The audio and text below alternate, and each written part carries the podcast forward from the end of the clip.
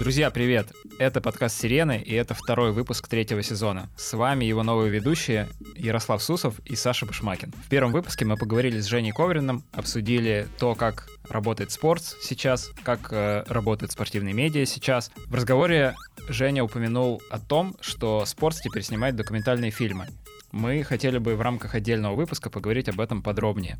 И для этого мы пригласили руководителя видеонаправления спорца Олега Халюльна. Олег, привет. Всем привет. Расскажи, как вообще так получилось, что Спортс ушел в видео и начал снимать документальное кино?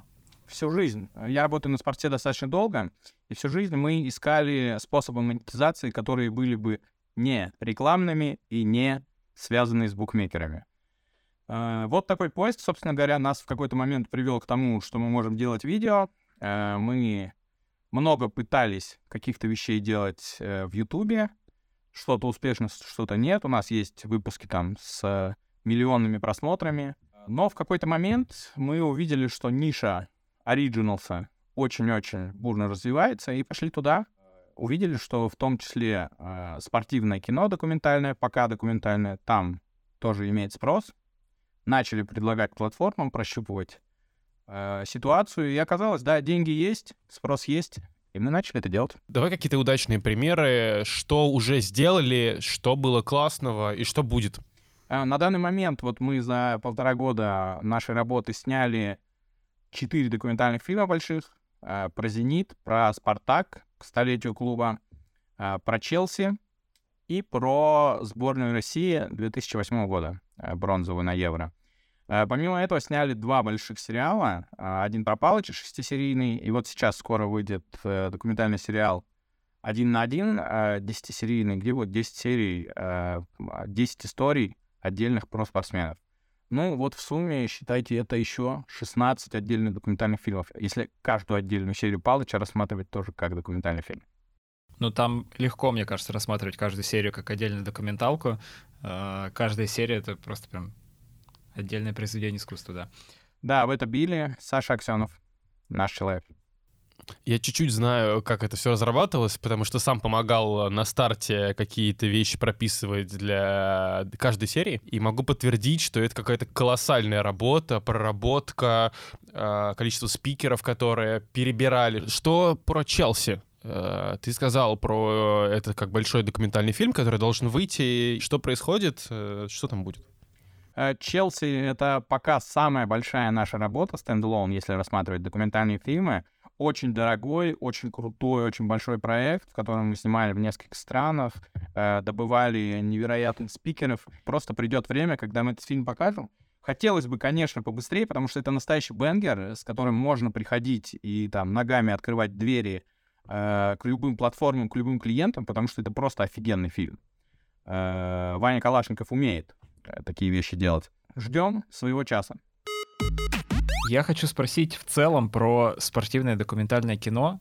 Э, как будто бы сейчас они, ну вот спортивные документалки переживают какой-то бум э, интереса, все их смотрят, там Netflix снимает, Э, про Netflix, наверное, чуть позже еще отдельно поговорим, но в целом э, в чем как бы секрет э, такой популярности, почему, почему так происходит? У меня нет уверенности, что есть взрыв именно спортивного документального кино, есть скорее взрыв всего кино. Просто-напросто с появлением платформ, с развитием, да, когда настал тот момент, когда каждый человек имеет подписку на 1, 2, 3, 4 стриминговых кинотеатра, а, люди просто начали дотягиваться до того, до чего раньше бы они не дотянулись никогда, условно говоря. Зайти в магазин, купить DVD, потратить свои деньги, ты выберешь там блокбастеры новейшие. Или там зайти на торрент, потратить свое время, ты тоже выберешь что-то, что лежит на поверхности. После появления стриминговых и особенно рекомендательных систем внутри этих стриминговых кинотеатров э, все изменилось. Теперь ты, каждый человек начал доверять рекомендательной системе, потому что он там подразумевает, что она его немножко лучше знает. И вот эти фильмы стали подкидываться людям. Где-то спортивные, где-то, не знаю, про медицину, где-то какие-то социальные вещи и все остальное. Их просто начали смотреть. И если раньше это было документальные фильмы, в целом э, большинством людей рассматривались как э, что-то такое артхаусное, то теперь это стало просто мейнстримом, точно таким же. А что касается спортивного кино, наверное, оно бы где-то лежало на дне, в том числе и стриминговых кинотеатров, если бы не появлялись такие бенгеры, как Last Dance, да, то есть потому что это действительно кино и э, сериал, который взял кучу премий, который произвел вау-эффект э, абсолютно на всех, и в эту сторону пос- начали смотреть э, намного внимательнее. Потом был Сандерленд, да, который тоже всех с ума свел. Наверное, ответ вот такой. Ты сказал, что есть бум кино, в принципе. Какое здесь от места у документального кино?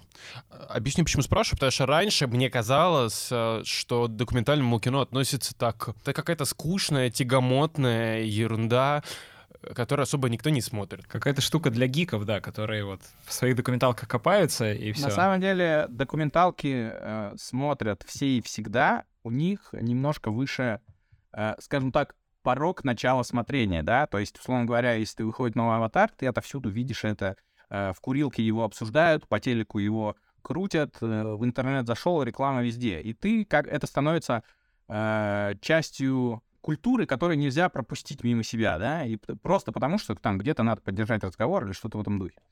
А у документального кино вот подъема на эту первую ступеньку нет. И вот этот вот подъем я только что описал. Он появился немного, э, рекомендательные системы начали его подсовывать по чуть-чуть. При этом документальное кино очень часто, скажем так, эмоциональных точек соприкосновения с человеком имеет даже больше, чем художественное. Вот давайте пример простой. Там, не знаю, байопик, например, про Андрея Аршавина. Каждый из нас видел четыре гола Арсеналу. Каждый из нас видел э, его, там, вот, это, вот этот жест э, с пальцем у рта Э, после победы над голландцами, точнее, во время победы над голландцами, да, после его гола. И мы уже привязаны к этому. И когда нам это попадает на глаза, мы хотим это посмотреть. А когда мы это смотрим, мы испытываем гораздо больше эмоций, чем когда мы смотрим какую-то выдуманную историю, которая к нам никакого отношения не имеет. А здесь мы были все частью этого. У каждого из нас есть история там из 2008 года, как он прожил этот день. И вот документальное кино, собственно говоря, на этом и играет. Тот же Last Dance — это же э, попадание в десяточку во многом потому, что э, вот этот сезон 98 -го года, в тот момент, когда вышел Last Dance, очень большая аудитория этот сезон все еще помнила. Вот, даже я, живя в России, я вообще никогда не, не интересовался баскетболом, я все еще помню вот это вот противостояние Чикаго Буллс и Юты, которое было в пике именно в этом сезоне. И вот эмоциональная привязка. Ну, я еще не родился в 1998 году, и я не помню этот сезон.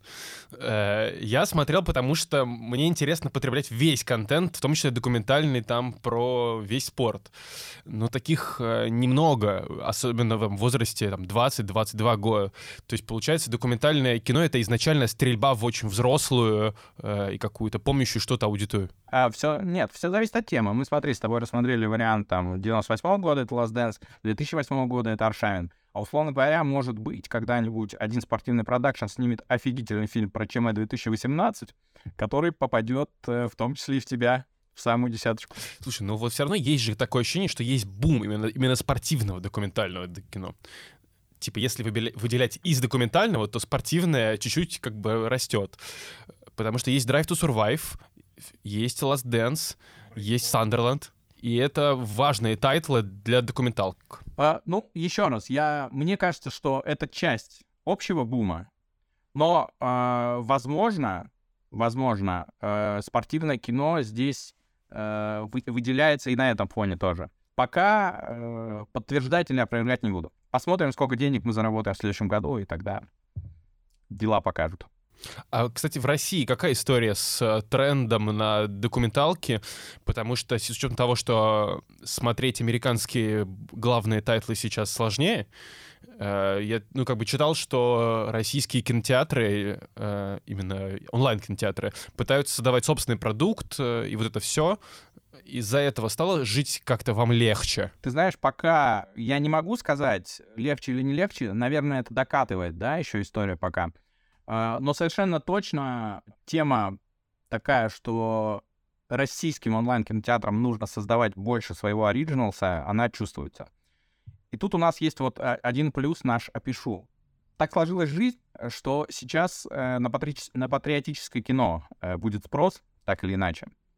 И нам повезло, что мы э, в данном случае в спортивной теме, теме потому что именно в спорте эту историю можно делать, ну, назовем это так, безболезненно. Потому что спорт всегда ассоциируется с какими-то классными вещами, которые ассоциируются со страной. И у нас очень много историй из Советского Союза, из, из российского спорта, которые мы бы э, и так экранизировали и в другое время, но сейчас мы там экранизируем их с большей вероятностью, чем раньше. А вот расскажи, кстати, как вы решаете вообще, про какие истории э, стоит снимать фильм или сериал, а про какие нет? Э, там, как э, приоритеты выстраиваете? Потому что как будто бы даже если смотреть только э, там, российскую историю и советскую историю спорта, там так много сюжетов, что можно там, не знаю, просто на, на какой-то конвейер ставить эти документалки и до конца жизни снимать и снимать и снимать эти сюжеты. А, тут, как всегда, нам приходится искать золотую середину. Сейчас объясню между чем и чем. А, между нами, потому что мы хотим, мы очень глубоко погружены в спорт, и мы всегда предлагаем какие-то истории, которые невероятные, да, вот что-то такое детективное, раскопанное, тайное, суперинтересное, неизвестное широкой публике. А на другом конце платформы, которым наоборот нужно истории про топовых спортсменов, максимально эмоциональные, максимально привязывающие зрители, но в целом простые. И вот у нас вот перетягивание каната между этим, между вот как бы простотой и э, популярностью, которая у платформ, и нашими заковыристыми штуками, которые мы приносим. Вот где-то посередине мы находим, собственно говоря, э, э, о, о, общие интересы. При этом э, у нас внутри э, в разработке там, ну, постоянно находится, на, наверное, в районе 100 тем, которые мы постоянно пичем, докручиваем, приходим к клиенту, объясняем, возвращаемся туда-сюда, при этом в разных форматах совершенно. Э, ну, то есть вот так вот. 100 тем. Мы даже синхронно сейчас удивились с Яриком, да. Обалдеть. Нет, ну, наверное, по... Нет, а, вы про много, да? Я просто представляю, сколько в редакции Sports.ru одновременно находится тема разработки. Я думаю, Sports.ru. что сто раз больше, да, Sports.ru. Согласен. Ну да, у нас тоже много тем в разработке. Мне кажется, на одну планерку приносит примерно по 100 тем. Хотел спросить вот в продолжение предыдущих двух вопросов, как, на, как вот найти баланс, чтобы рассказать про сложные темы российских и советских побед, но при этом э, не скатываться, с одной стороны, в суперпатриотизм и не говорить о плохом вообще ничего и с другой стороны не уйти в какую-то совсем артхаусную историю и не говорить, что вот да, мы победили, но, но система была там, у нее были такие проблемы, проблемы, проблемы. Ну, здесь э, как раз работа нашей команды, в частности, э, большую работу здесь, большую роль здесь играет Саша Аксенов, у которого там колоссальный опыт работы редактором, и он такие вещи, конечно, всегда отстреливает э, очень четко и прямо в десяточку. И даже если кого-то из нас ведет, он тут же нам объясняет, что нет, должно быть по-другому. Вы больше в негатив или в позитив скатываетесь? Да по-разному бывает. Ты знаешь, э, как и в любой редакции у нас там море споров, море обсуждений, море э, вот всего вот этого. Мы обсудили российскую историю спорта и советскую историю. А что, если там есть какая-то классная идея про э, иностранный спорт, с иностранными спикерами.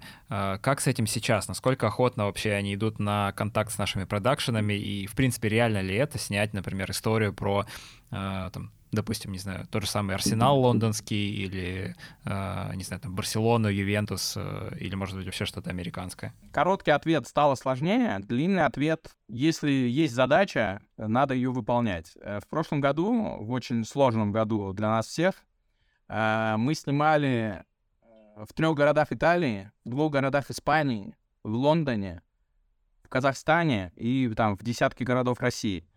А, каждый раз это отдельный кейс, начинаешь его решать, начинаешь искать людей, начинаешь трудиться, начинаешь цепляться за какие-то крючки, что-то получается, что-то нет, но в целом не все так страшно, как кажется, да, вот как, как казалось, что будет. Поэтому ну, всегда можно решить задачу. Ну вот расскажу неудачный пример один. А, у нас на Палыче, на одном из эпизодов, на пятом, по-моему, в Италии, который был, была договоренность э, с Ариго Сакки и э, всей э, тусой вот этих вот итальянских супертренеров. У них там Виареджо или где-то вот в этих вот их тренерских местах. И в какой-то момент мы уже приехали снимать, и нам сказали, что, ребята, типа, toxic-toxic, сейчас мы не можем ничего, идите получайте разрешение там-то, там-то, там-то, которое невозможно получить. Ну, нам пришлось немножко переиграть сценарий. Но это скорее яркий и негативный пример, но единичный. Э, при этом десятки э, моментов, которые мы планировали, э, у нас получились. Более того, люди всегда шли навстречу. Очень часто такое было, что мы находили и русскоязычных, и местных подрядчиков, и все было нормально. Поэтому все не так страшно на самом деле. Хотел спросить по поводу не топовых видов спорта. Все, что ты рассказываешь, это в основном про футбол. А что по поводу других видов спорта? как их снимать, можно ли снимать и насколько это интересно? У меня вот сейчас нет конкретных примеров, за которые бы э, мы, например, принесли историю из нетопового вида спорта, и за нее зацепилась бы платформа. А, я бы сказал, знаешь, интерес точно так же пропорционально распространяется на кино, как и внутри спорта ты видишь. Условный керлинг, ну, там должна произойти по-настоящему какая-то драматичная или детективная история, чтобы ее экранизировать или там, не знаю, какой-нибудь бадминтон. Какой-нибудь волейбол уже ближе. Там есть и там вот э, э собственные мемы, которые там вот есть несколько э, баскетболистов суперзвезд в ТикТоке, например. Э, волейболистов суперзвезд в ТикТоке. Казалось бы, не самый популярный вид спорта, но они там набирают миллионы, десятки миллионов просмотров, а значит, уже про них можно что-то делать. И вот так вот по чуть-чуть, по чуть-чуть. Э, конечно, футбол вершина, при этом есть, его подпирают, если говорить про популярность ММА и фигурное катание. Это вот две темы, которые, которые надо прямо рыть сейчас. Про них очень мало, и про них очень много хотят смотреть. Э, при, при этом ММА как и профессиональный, так и поп-ММА. Ты про Дмитрия Мусерского, наверное, начал говорить, э, про ТикТок, про популярность. Да-да-да. А еще есть э, украинская волейболистка Герасимова, по-моему у нее фамилия, которая с судьей-то вот заигрывала, безумно очаровательная. Это прямо очень круто. Когда попадаю, оторваться не могу. Ну вот и все, мы поняли, про кого можно снимать кино теперь, не в футболе. Да-да.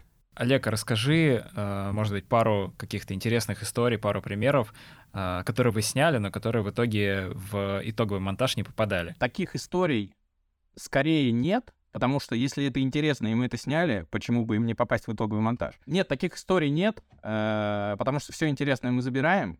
А если это не попадает, то в целом, что об этом говорить? Значит, это интересно. Справедливо. Хочется спросить про деньги. А, сколько стоит э, снимать документальный фильм про спорт в России? Отвечу вилкой, потому что все зависит от проекта. А, скажем так, самый простой фильм можно снять за 3 миллиона рублей. Хороший блокбастер э, до 15 миллионов рублей.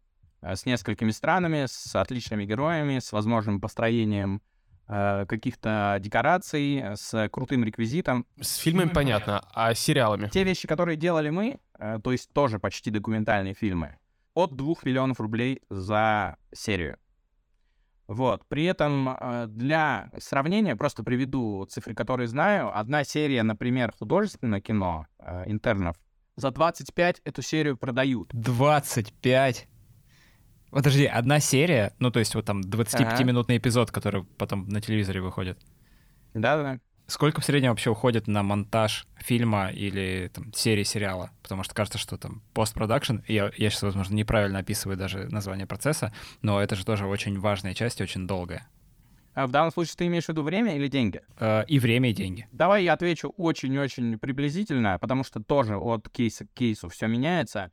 50% времени и, например, 35% денег от изначально заложенного бюджета. То есть если ты снимаешь э, фильм за 10 миллионов, то примерно 3,5 из них уйдет на постпрод. Про документалки мы поговорили. Олег, хочется еще спросить про игровое кино. Собирается ли вообще спорт идти на эту территорию? А, стоит ли ждать каких-то художественных фильмов про спорт от э, нашего продакшена? Еще раз, короткий ответ «да», длинный ответ следующий. А, конечно, да.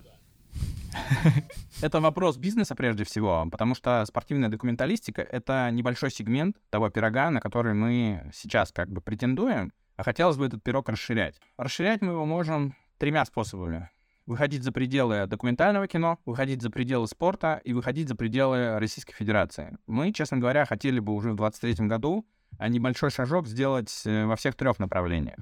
Безусловно, художественное кино хочется не только потому, что это гораздо больше деньги, там, x10, да, к тому, что сейчас мы, на что сейчас мы можем претендовать, но и потому, что это супер интересно. А, начать мы хотим с того, что в каком-то из наших документальных и фильмов или сериалов следующих мы просто будет художественная вставка. Ну, например, сейчас без конкретики, но, например, мы обыграем детство какого-то нашего героя, да, снимем его с профессиональными актерами, с декорациями, с реквизитом, со всем вот этим. Или что-то в этом духе. А, это вот один шаг, который мы точно хотим совершить в 2023 году.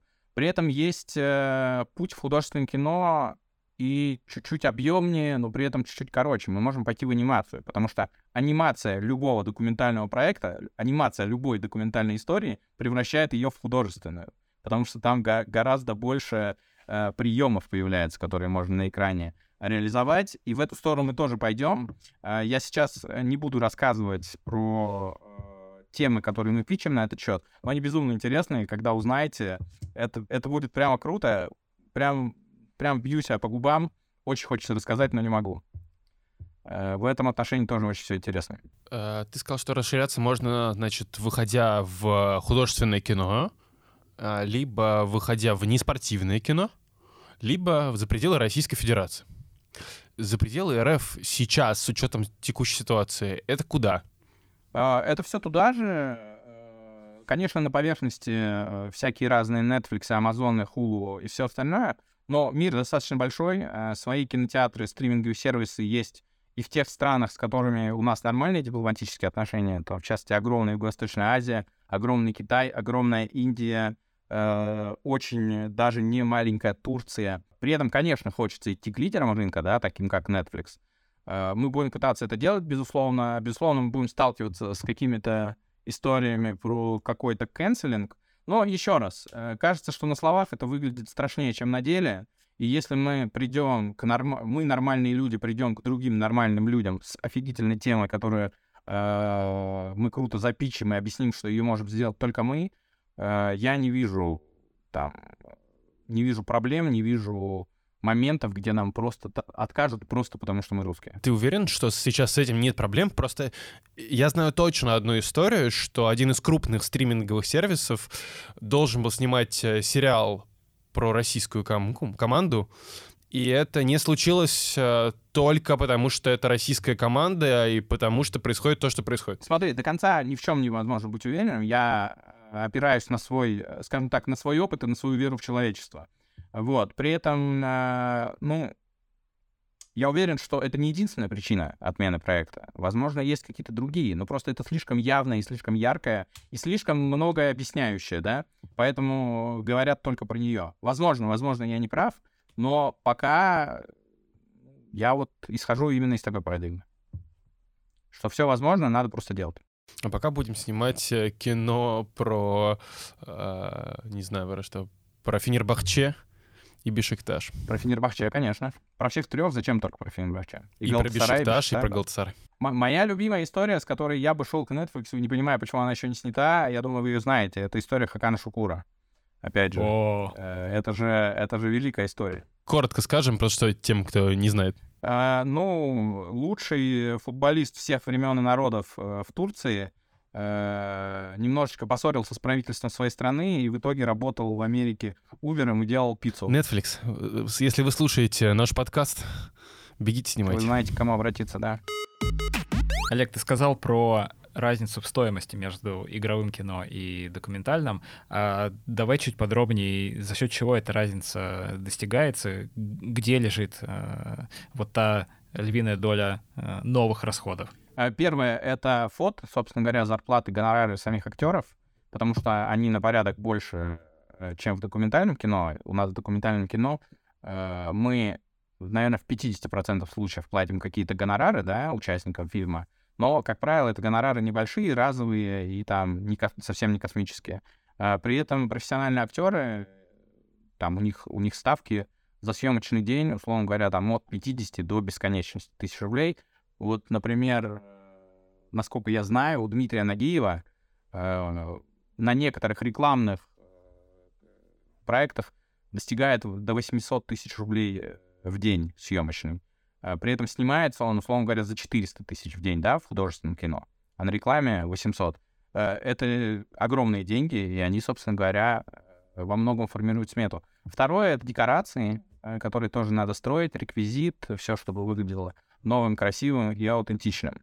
В документальном кино тоже, наверное, легче найти какие-то локации, ну, более того, они самой историей подразумеваются очень часто. Очень часто это дом героя, либо связанные с ним локации, которые не надо отстраивать самим, которые не нужно э, так или иначе придумывать. Ну и плюс в игровом кино много всякой истории про, ну просто построение того, в чем это снимается. Это может быть для скетч-шоу какой-то дом построенный, а может для, не знаю, для фильма катастрофы разрушенный самолет построить, да, вот. И все это э, там, конечно, часть отбивается графикой, которая тоже, кстати, очень дорогая, но часть все равно приходится строить. А отличается ли сама команда, которая работает над э, художественным фильмом и над документальным?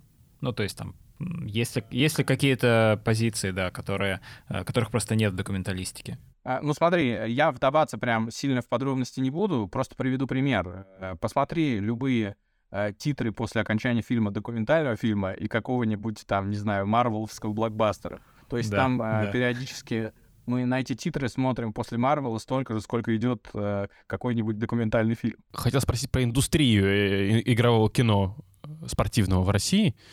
Э, как она выглядит, э, что это такое, и вообще ты как считаешь, в России умеют снимать игровое кино про спорт? Начну с конца. Э, я считаю, что умеют.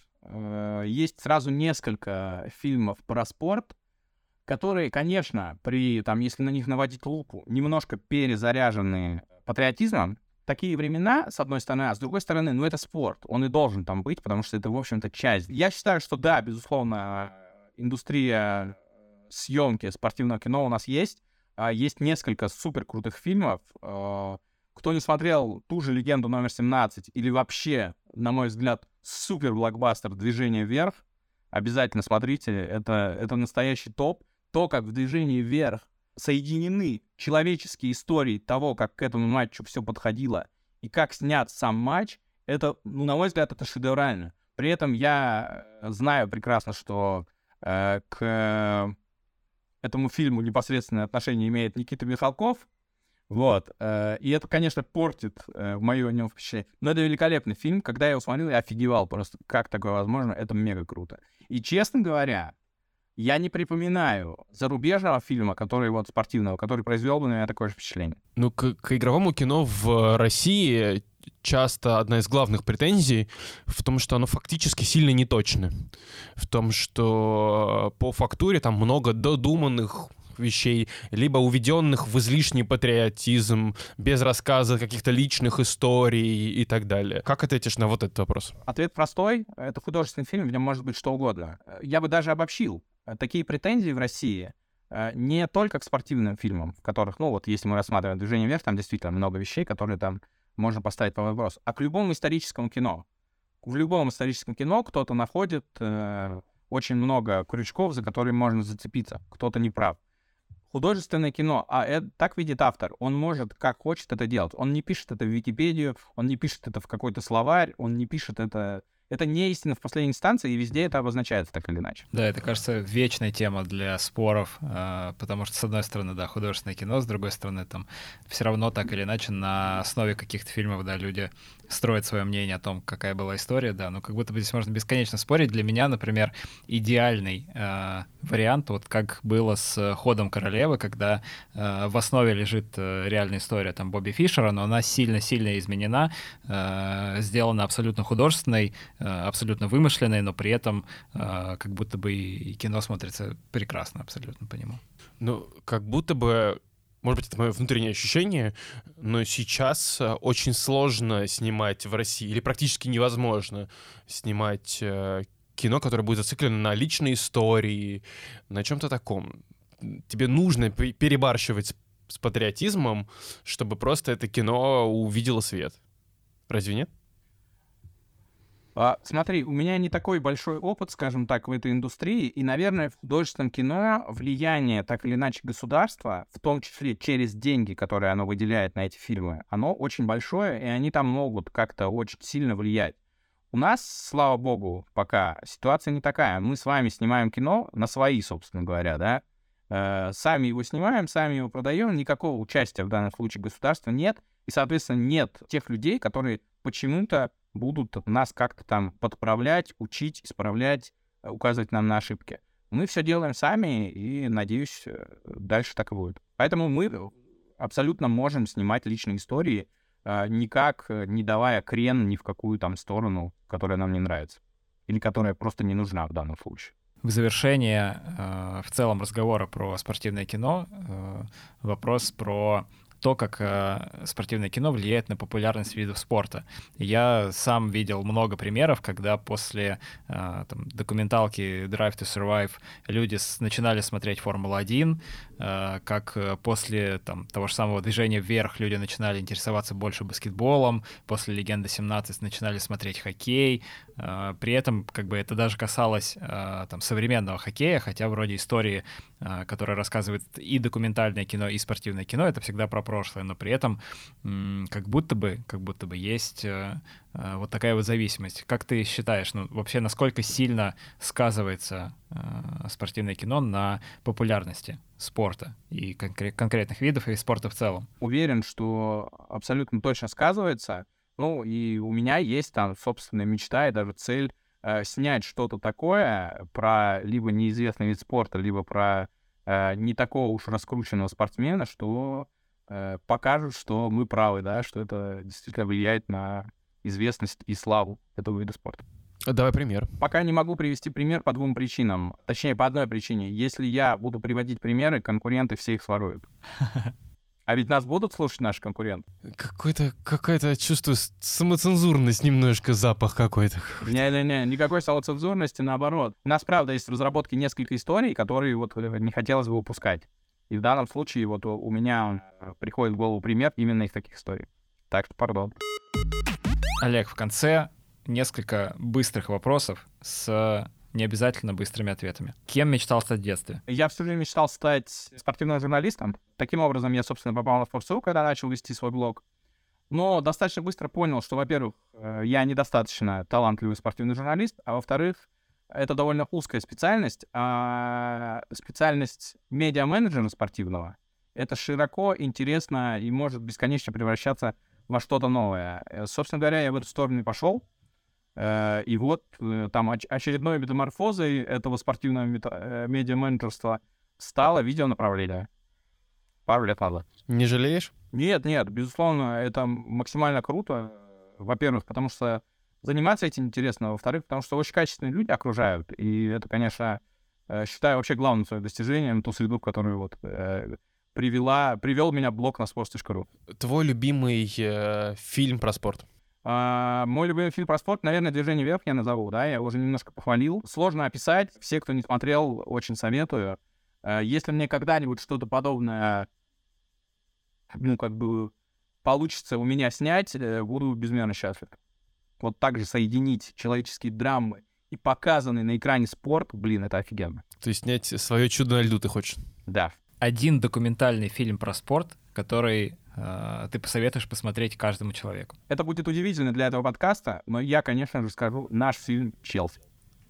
Хорошо. Хорошо, давай выйдем за пределы наших фильмов вообще. И вот какой-то фильм, который снял не наш продакшн. Конечно, мне хотелось бы назвать уже звучащий там Last Dance, да, но это уже, блин, немножко дурной толк, как бы говорить про Last Dance. Но, с другой стороны, зачем я буду заниматься самоцензурой, я назову Last Dance. Герой, клуб, лига, назови что-нибудь, про что ты мечтал бы, или про кого бы ты мечтал, ты мечтал бы снять кино. Художественное, документальное. Я старый болельщик московского «Спартака», так сложилось. И я, конечно, бы хотел снять настоящую историю э, «Спартака».